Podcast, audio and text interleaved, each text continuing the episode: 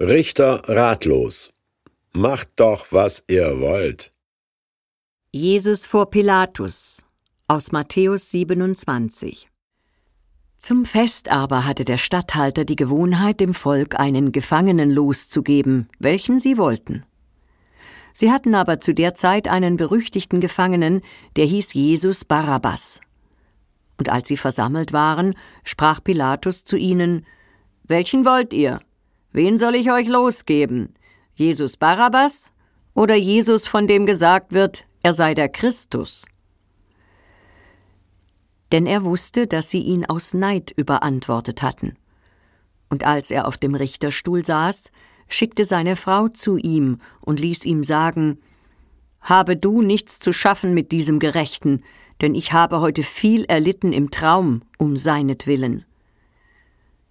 Aber die hohen Priester und die Ältesten überredeten das Volk, dass sie um Barabbas bitten, Jesus aber umbringen sollten. Sie sprachen Barabbas. Pilatus sprach zu ihnen Was soll ich dann machen mit Jesus, von dem gesagt wird, er sei der Christus? Sie sprachen alle Lass ihn kreuzigen.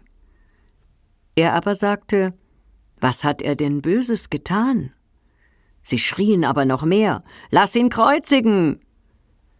Da aber Pilatus sah, dass er nichts ausrichtete, sondern das Getümmel immer größer wurde, nahm er Wasser und wusch sich die Hände vor dem Volk und sprach Ich bin unschuldig am Blut dieses Menschen, seht ihr zu. Da antwortete alles Volk und sprach Sein Blut komme über uns und unsere Kinder.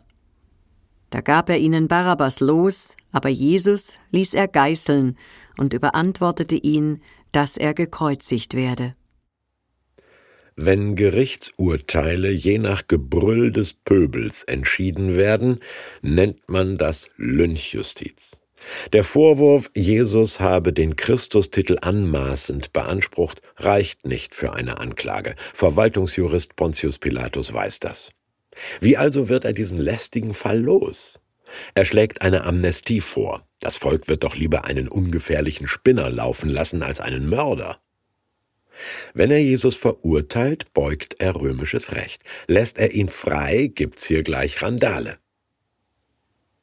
Wir haben in Judäa nur 2500 Legionäre stehen. Keinen Aufstand riskieren, hörst du? Steuern kassiert man nur von lebenden Untertanen. Also weiche Linie fahren, junger Statthalter.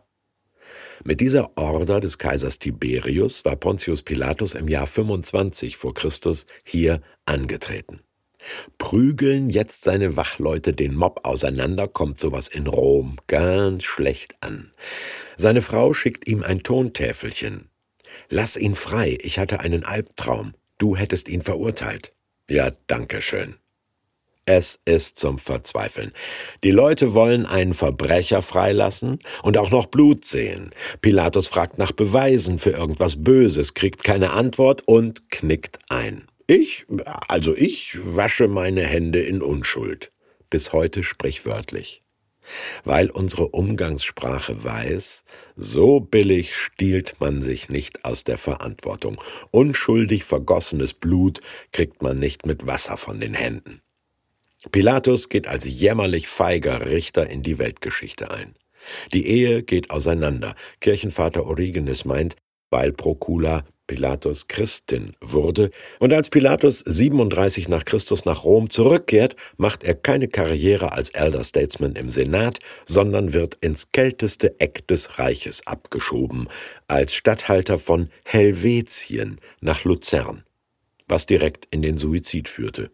Auf dem Berg Pilatus natürlich.